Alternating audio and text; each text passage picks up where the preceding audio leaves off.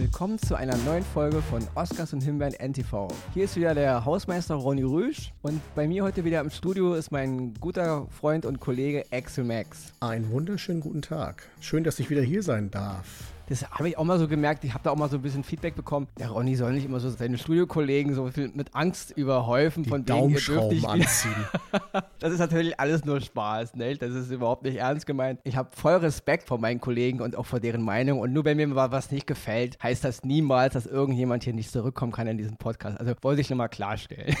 Das heißt an den Kollegen von letzter Woche, es besteht noch Hoffnung für uns beide. Oh, also an jeden natürlich. Wunderbar. Ich bin froh über jeden, der hier mitmacht und der mir auch eben seine Sichtweise der Welt präsentiert, weil diese einseitige Geschichte bringt niemanden weiter. Also ich bin immer für Vielfalt. Wie sagte schon Mr. Spock, das Wohl der vielen, es überwiegt mehr als das des einen. Ne? Genau. So, wir sind heute wieder hier bei Oscars bei NTV und wer uns jetzt schon mal gehört hat ein paar Mal, der wird wissen, wir verteilen hier gerne vier Oscars, also an Produktionen, die wir empfehlen können, die wir in den aktuellen Streamingdiensten, wo man halt mal einen Blick reinschmeißen kann und eine Himbeere. Und bevor wir jetzt wieder starten, das werden einige Hörer auch schon mitbekommen haben, kommt hier wieder mal unsere fulminante Eigenwerbung. Reklame Sie hören Oscars und Himbeeren NTV von und mit Ronny Rüsch. Den Podcast könnt ihr überall dort hören, wo es Podcasts gibt, natürlich auch in der NTV-App und auf allen anderen Podcast-Plattformen. Hört auch gern mal in unsere anderen Podcasts von NTV rein, wie zum Beispiel Wieder was gelernt mit Christian Hermann, Kevin Schulte und Johannes Wallert oder aber auch Brichter und Bell, Wie tickt Amerika oder Dit und Dat und Dittrich.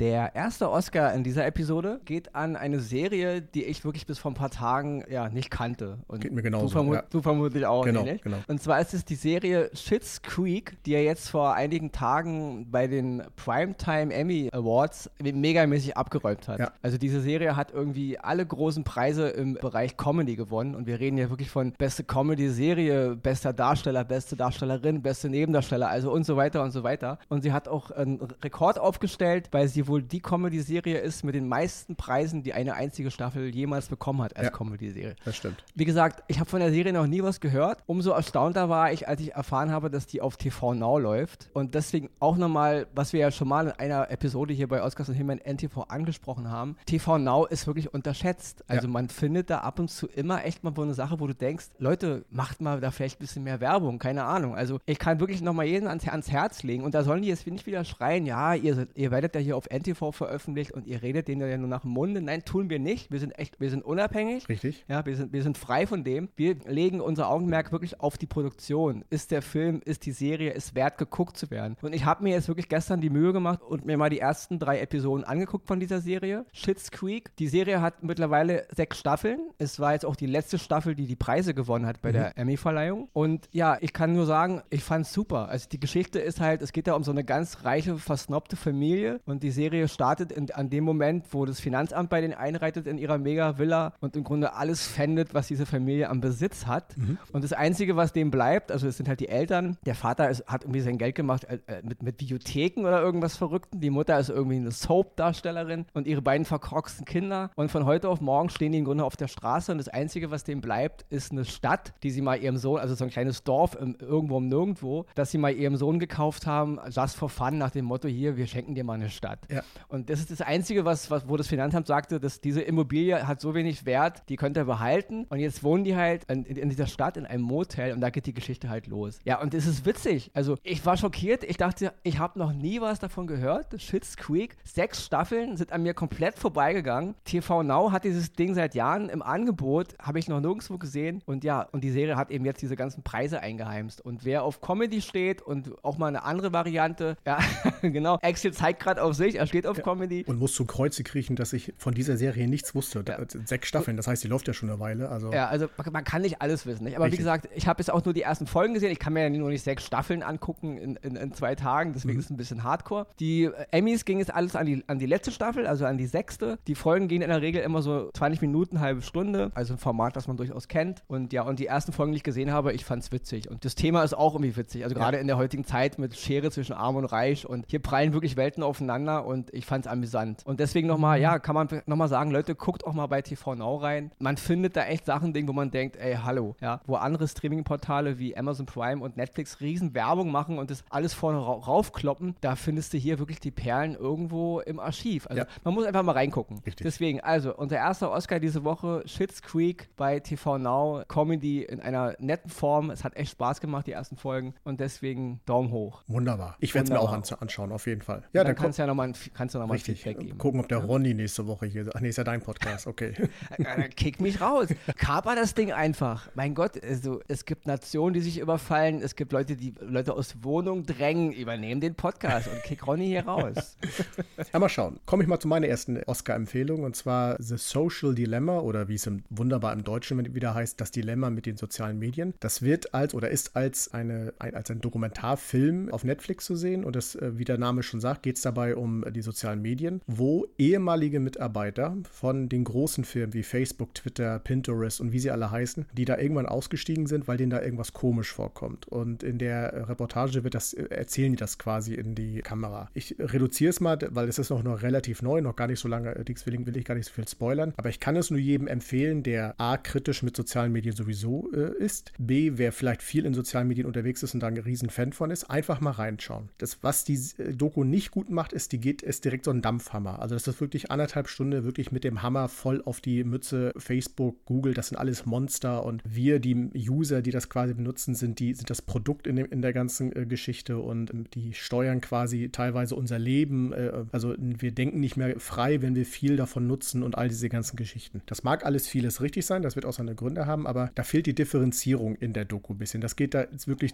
äh, viel darum, passt auf und alles gefährlich und löscht am besten, äh, sagen auch teilweise ehemalige Mitarbeiter löschte, was weiß ich, Instagram und wie sie alle heißen. Also unterm Strich, am Teufel gibt es nichts Gutes. Richtig, kann man so sehen. Deswegen empfehle ich, wie gesagt, gucken auf jeden Fall, aber wirklich auch mit ein bisschen Abstand und das Ganze versuchen auch ein bisschen zu differenzieren. Dokumentarfilm ist es einfach, in, dem, in der Doku wird quasi so ein kleiner Film mitgespielt, wie sowas in, äh, in einer Familie aussehen könnte. Sehr überspitzt, sehr Hollywood-mäßig ein bisschen wieder dargestellt, aber wenn man es sieht, wird man den Sinn und den Grund deswegen auch verstehen. Empfehle ich trotzdem sehr, weil es ist auch gerade, was Eltern angeht, mit ihren Kindern und so äh, zu verstehen, warum es manchen Kindern so, so geht, wie es geht mit den sozialen Medien, ist es durchaus sinnvoll, aber immer noch Obacht, nicht alles sofort auf die Goldwaage legen, sondern differenziert betrachten und vielleicht nach der Reportage auch ein bisschen im Internet selber nochmal nachlesen. Das hilft manchmal mehr, als sofort das immer zu glauben, was auch einem da erzählt wird. Sehr gute Doku, kann ich empfehlen, mit Bedacht aber. Ja, ich habe den Trailer gesehen und fand den Trailer schon interessant. Ja. Aber auch im Trailer kam es schon so rüber, wie du sagst, also als wären wir voll die, ja, wie so eine Art Herdentiere und die steuern uns. So wird es auch teilweise dargestellt. Das ist genau, dennoch denke ich, ist vielleicht auch nicht so unrecht. Aber ich gucke es mir auf jeden Fall an, weil ich fand den Trailer schon mega, mhm. mega interessant. Das führt uns dann gleich zu unserer nächsten Oscar-Empfehlung und zwar ist es ein Film aus Frankreich, der heißt Porträt einer Jungfrau in Flammen und der ist jetzt bei Amazon Prime erschienen. Mhm. Und das ist ein Film von der französischen Regisseurin Céline Sciamma und der handelt so im Jahr 1770 von einer jungen Malerin, die den Auftrag bekommt, ein Hochzeitsporträt zu malen von einer anderen jungen Frau, damit die irgendwie so eine Art Zwangsheirat mit irgendeinem so Typen in Mailand eingehen muss. Das ist von ihrer Mutter irgendwie beauftragt. Und das ist ein Film,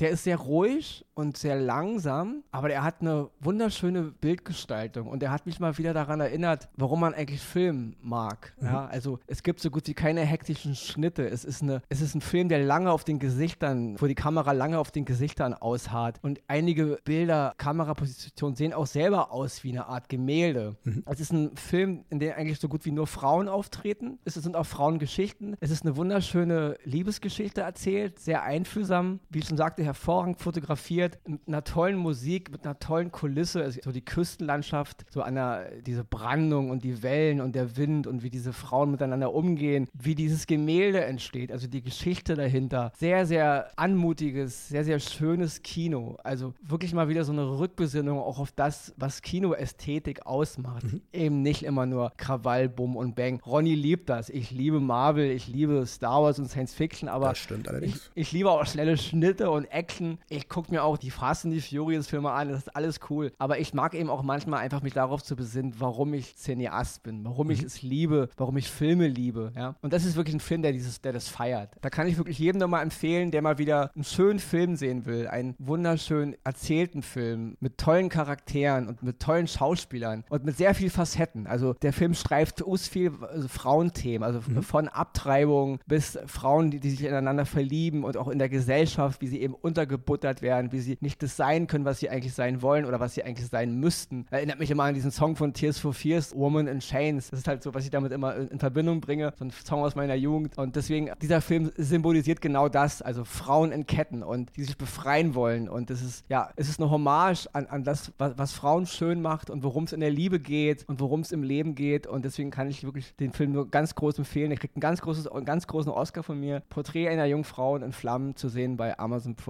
Habe ich noch gar nichts von gehört. Schaue ich mir auf jeden Fall an. Und genau deswegen erwähnen wir das hier. Wunderbar. Bildungsauftrag abgeschlossen. Wieder mal. Ja, äh, komme ich direkt zu meinem nächsten Oscar. Das ist jetzt mal was so richtig schöner Popcorn-Kino. Auch wenn, äh, nicht im Kino, aber halt, ne? Fernsehen. Das brauchen wir auch. Richtig. Und zwar The Old Guard. Äh, läuft auf, oder heißt das nur Old Guard? Nee, ich glaube The Old Guard. Auf Netflix. Es ist ein Film mit Charlize Theron und es ist ein, einfach ein Fantasy-Action-Film. Muss ich so vorstellen, Charlize Theron spielt mit mehreren äh, internationalen Schauspielern, das, was ich schon mal sehr gut finde. Also wirklich Schauspieler aus Frankreich, aus Spanien und wo sie alle herkommen, Lateinamerika. Wir spielen so eine Truppe von, ich nenne sie mal Superhelden, aber sind eigentlich, eigentlich keine Superhelden, sondern einfach so eine Spezialeinheit, die ein, so einfach nicht sterben können. Also die werden dann gerufen, wenn andere äh, nicht weiterkommen. Die können erschossen werden, die stehen danach wieder auf und können weitermachen. Die haben sonst keine anderen Kräfte, also die können nicht irgendwas äh, von sich wegstoßen oder keine Ahnung was, sondern das ist einfach ihre Superkraft, dass sie äh, nicht sterben können. Natürlich äh, das Ganze nicht unendlich, aber das wird dann erst in dem Film selber äh, verdeutlicht, worum es dann da geht. Und sie sind halt immer auf der Suche nach Nach ja, Nachwuchs, kann man sagen, den sie aber so nicht finden, sondern äh, den werden sie immer erst bewusst, wenn dem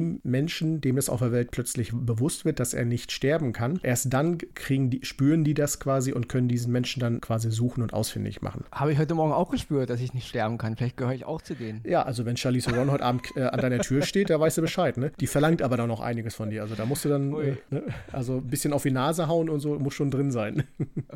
ist ein, wie gesagt, ein reiner Popcorn-Film, viel Action, viel äh, bisschen Fantasy dabei und am Ende, äh, wie, wie, man so einen Film natürlich erwartet, auch, hat er dann auch sein passendes Ende und ist wunderbares Popcorn-Kino äh, zu zweit. Aber ich habe ge hab gesehen, der geht irgendwie nur so knapp zwei Stunden. Ja, ja. Reicht dieser Zeitrahmen um diese Geschichte, weil das klingt voll groß gerade. Also das, reicht das reicht, das reicht, weil äh, okay. äh, ähm, es wird schnell erzählt, worum es geht und äh, dann halt der Grund, es wird kurz erklärt, der Grund, warum die unsterblich sind. Da gibt es auch eine Geschichte zu, wer von denen am längsten quasi lebt, das wird alles kurz erzählt. Aber das ist einfach wirklich zusammengeschnitten, ohne überflüssige Dialoge und sonstiges, sondern der Film, der geht Stück für Stück weg, ohne dass man sich großartig langweilt und dann kommt man auch schnell zum Ende. Also das ist noch jetzt, viele Filme heutzutage werden ja teilweise wirklich bis zu drei Stunden manchmal gedreht und äh, wo ich dann dabei sage, da sind viele Dialoge oder so, die hätte man sich auch klemmen können oder einfach okay. Kameraeinstellungen in, in, irgendeine Wildnis rein, wo man sagt, hätte jetzt nicht sein müssen und okay. das hat der also Film du sagst, einfach nicht. Du sagst, hier ist alles komprimiert aufs Notwendige und genau, es funktioniert. Genau. Okay. Die, die Story ist flüssig, es läuft hintereinander weg und ist, wie gesagt, für wunderbar, um sich einen entspannten, gemütlichen Abend zu machen mit Chips und Cola und keine Ahnung was. Ja. Okay, ja, schaue ich mir an.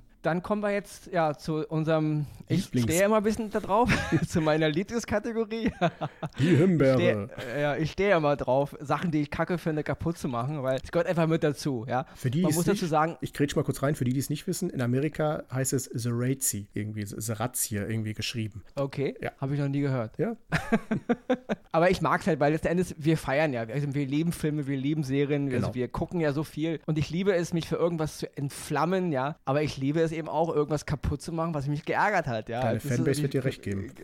Jeder kennt den Hausmeister, wenn er die Brandrede und die, äh, und die Himbeere diese Woche geht an einem Film von Kenneth Branagh, den ich als Regisseur und als Schauspieler eigentlich sehr schätze, mhm. obwohl er eben auch in meinen Augen viel, viel Müll fabriziert. Und zwar ist es der Film äh, Mord im Orient Express, der jetzt bei Netflix erschienen ist. Mhm. Das ist, glaube ich, die fünfte Adaption dieses Romans von Agatha Christie, ich glaube von 1934 müsste der sein. Und ich finde, dieser Film zeigt mal wieder hervorragend, was Kenneth Branagh nicht kann. Ich erinnere mich an den Frankenstein-Film von Kenneth Brenner vor vielen, vielen Jahren. Ich glaube, mit Robert De Niro, glaube ich, wenn ich mich nicht täusche, mhm. hat da, glaube ich, das Monster gespielt. Und das war so ein Film, wo man sagte, okay, Kenneth Brenner erstickt in Eitelkeit. Aber das ist schon eine, We eine Weile her. Zwischendurch hat er sich gut gefasst, fand ich. Er hat eine Menge Dinge gemacht, die funktionierten. Aber Mord im Orient Express ist mal wieder so ein Beispiel dafür, wie wichtig dieser Mann sich selber nimmt. Also klar, er kommt vom Theater und er, er versteht sich als Shakespeare-Mann. Und das sind so Dinge, die in seiner, ich fand die Regiearbeit von Thor zum Beispiel, den ersten Teil von Thor ja. vom MCU, das war gut. Da hat er seine, weil diese,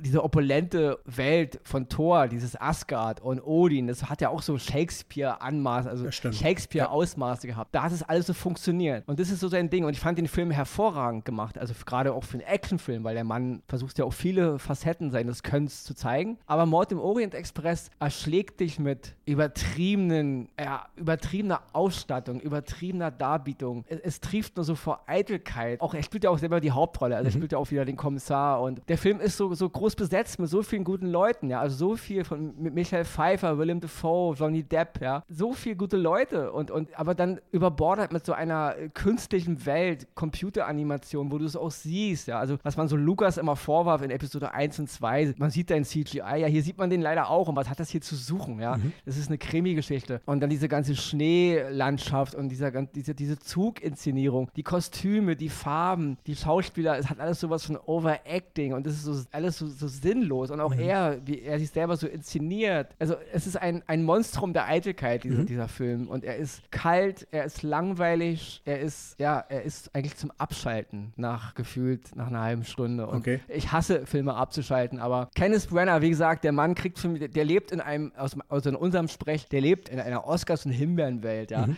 Es gibt super Performance von ihm und dann gibt auch jetzt wieder neu hier in Tenet, da spielt er ja auch mit einer der Hauptrollen, da ja. spielt er ja den Bösewicht. Auch so over the edge, also einer der schlechtesten kriminellen Russen, den ich je in einem Film gesehen habe, ja. Also Kenneth Brenner ist für mich so eine, so eine, die dunkle und die helle Seite der Macht, also permanent. Ja. Und ja, Mord im Orient Express, wie gesagt, zu sehen gerade bei Netflix, kriegt von mir die dicke Himbeere diesen, die, diese Woche. Und äh, ja, und ich halte mich diesmal kurz, nicht wie letzte Folge, wo ich über Biohackers fast acht Minuten mich ausgelassen Rumgehackt habe. rumgehackt, rumgehatet. Deswegen äh, kommen wir jetzt sofort zu unserer dieswöchigen Zusammenfassung. Die Oscars gehen in dieser Woche an Schitt's Creek, Emmy-prämierte Comedy-Serie aus Kanada, zu sehen bei TV Now. The Social Dilemma, Dokumentarfilm über die sozialen Medien und deren Eingriff in unsere Gesellschaft, zu sehen bei Netflix. Porträt einer jungen Frau in Flammen, einfühlsames Frauendrama aus Frankreich, zu sehen bei Amazon Prime. The Old Guard, Verfilmung der gleichnamigen Grafiknovelle mit Charlize Theron, zu sehen bei Netflix. Die Himbeere geht dieses Mal an Mord im Orient Express von und mit Kenneth Brenner zu sehen bei Netflix.